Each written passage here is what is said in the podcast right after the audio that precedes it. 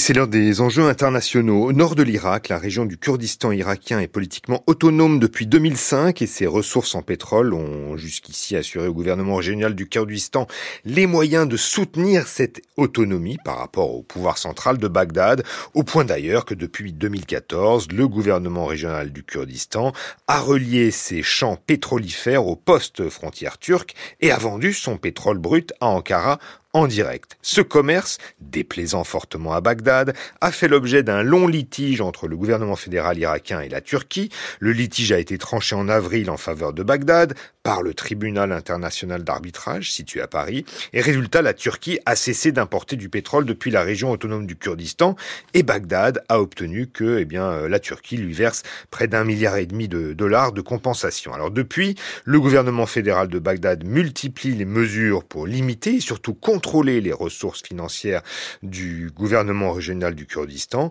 en s'appuyant aussi d'ailleurs sur les oppositions politiques kurdes. Comment en Irak, Bagdad donc reprend la main sur le pétrole du Kurdistan Eh bien nous en parlons ce matin avec Hardimed. Bonjour. Bonjour. Vous êtes doctorant en sciences politiques à Paris 1, enseignant à l'Institut euh, catholique de Paris, chercheur au Centre européen de sociologie et de sciences euh, politiques. Ardimed, euh, au mois d'avril, donc euh, après la décision du, du tribunal d'arbitrage international de Paris, euh, le, le, le, voilà, qui a passé un accord avec, avec le gouvernement fédéral irakien à Bagdad, de manière à relancer donc les exportations de pétrole du Kurdistan vers la Turquie, interrompues donc suite à, à, à la décision donc du tribunal. Euh, quels sont les, termes de cet accord passé euh, euh, en avril entre Bagdad et le gouvernement du, Kurdistan? Cet accord, après ces décisions de la Cour d'arbitrage euh, internationale, euh, qui a été signé entre le gouvernement régional et le gouvernement fédéral, en fait, euh, euh, permettait euh, au gouvernement central, au gouvernement fédéral, de, de, se réapproprier en fait du, du, du, du pétrole du Kurdistan irakien. Mais il avait comme laissé une gestion collégiale entre les deux gouvernements. C'est-à-dire que le gouvernement régional devait selon cet accord signé au mois d'avril, commercialiser son, son, son, pétrole via la compagnie nationale SOMO. C'est la compagnie nationale irakienne fédérale. Il devait, avec cette compagnie, commercialiser son pétrole, ce que le GRK, le gouvernement régional, refusait jusqu'à là. Mmh. Parce que c'était une perte d'autonomie dans, euh, dans, dans son entreprise pétrolière. Mmh. Une deuxième chose de cet accord, cet accord obligeait aussi le gouvernement régional à déposer le revenu pétrolier dans une banque sous le contrôle de Bagdad. Mmh. Voilà, donc c'était vraiment le doux, si vous voulez, deux éléments majeurs de cet accord qui a été signé au mois de, de au mois d'avril entre les deux gouvernements. Mmh. Et ce qui s'est passé, c'est que, est-ce que d'abord, est-ce que ce, cet accord du mois d'avril était satisfaisant pour les deux parties? Ou est-ce que déjà ça montrait une, une réappropriation de Bagdad sur la, sur la souveraineté pétrolière du Kurdistan, selon vous? Euh, Cet accord marquait déjà une ré, réappropriation de Bagdad sur la souveraineté pétrolière de JRK, puisque, euh, comme je l'ai dit tout à l'heure, le gouvernement régional refusait toujours de commercialiser son pétrole via la compagnie nationale fédérale. Il voulait plutôt euh, le commercialiser d'une manière indépendant de Bagdad. Et donc là, ce qui vient de passer, c'est une perte nette de son autonomie euh, dans, euh, dans, dans, dans, dans, son entreprise, dans, enfin, si vous voulez, dans, dans ce qui concerne son pétrole. Et, euh, et, une deuxième chose, c'est que euh, bah, ça permet au Bagdad de, non seulement de contrôler le, le pétrole, mais aussi contrôler les revenus euh, générés par le pétrole du, du, du GRK.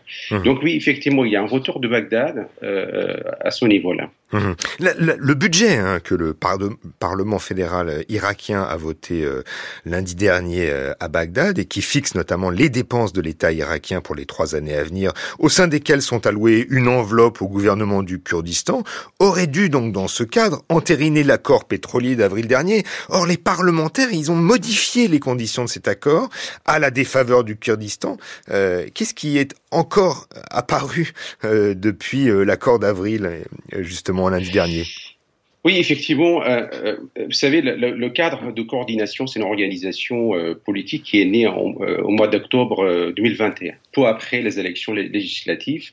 Et donc, ce cadre de coordination est composé majoritairement par la partie chiite. A un certain nombre de ce parti, comme le parti Al-Dawa, mais aussi le parti milicien Asaib al-Haq, où il appelle à encadrer l'autonomie du gouvernement régional et donc, c'est euh, comme ces partis en fait euh, dominent la, la, commission des finances euh, au Parlement fédéral, c'est ces partis-là, ils ont opté pour une autre version de cet accord. Ils ont revu l'accord en ajoutant l'article 13. L'article 13 dit à peu près cela. D'abord, la commercialisation du pétrole de GRK se fait d'une manière de, de, moins, de moins en moins collégiale c'est plutôt en fait euh, la commercialisation se fait euh, euh, directement par le, le, compagnie fédérale, alors que l'accord d'avril voyait plutôt une gestion collégiale entre les deux gouvernements. Alors là, c'est de moins en moins collégial, d'abord. Une deuxième chose, c'est que les revenus pétroliers de GRK doivent être déposés à la Banque centrale euh, irakienne à Bagdad. Mhm. Donc là aussi, c'est une deuxième euh, euh, amendement apporté à ce texte qui est majeur, c'est-à-dire que Bagdad va contrôler directement le revenu à l'intérieur du pays, mais pas à l'extérieur, parce que le gouvernement régional en fait prévoyait de mettre le revenu pétrolier dans une banque étrangère. Alors là, ce n'est pas du tout le cas.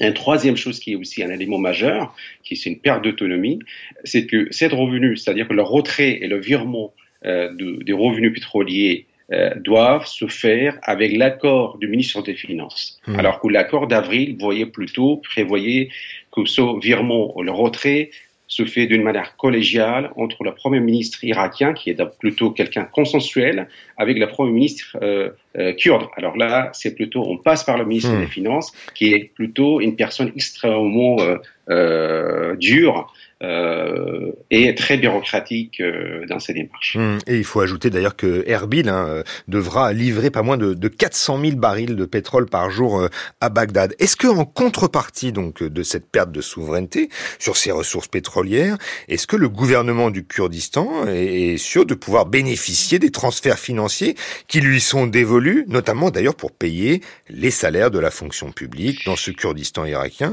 et d'ailleurs qui n'ont pas été ces versements qui n'ont pas été réalisé ces derniers mois euh, la, loi des finances euh, qui vient d'être adoptée au Parlement irakien euh, engage le gouvernement fédéral de d'envoyer la part du budget de la région du Kurdistan, la, dans, la part du, budget, la part du Kurdistan irakien dans le budget national. Donc il y a un engagement de la part du gouvernement, fédéral, mais si le, gouvernement régional respecte donc, c'est l'esprit de cette loi des finances, c'est-à-dire que euh, s'il euh, il, il, envoie d'une manière régulière, comme vous l'avez dit tout à l'heure, 400 000 barils par jour, oui, je pense que la, part du budget de la région euh, devrait être versé par Bagdad, euh, comme un peu euh, ce qui s'est passé dans les années 2000. Hmm. Comment vous expliquez que, les parlementaires de cette commission des finances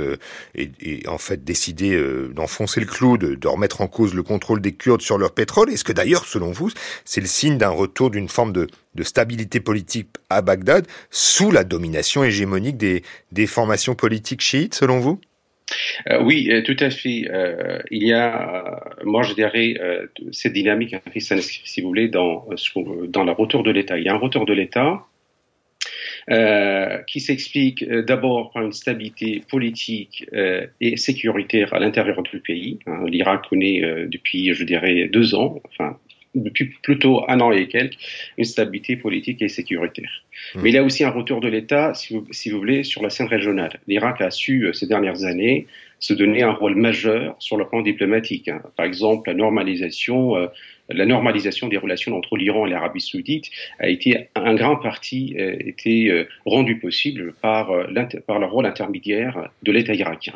Aujourd'hui, l'Irak joue aussi un rôle majeur pour normaliser les relations entre l'Iran et l'Égypte.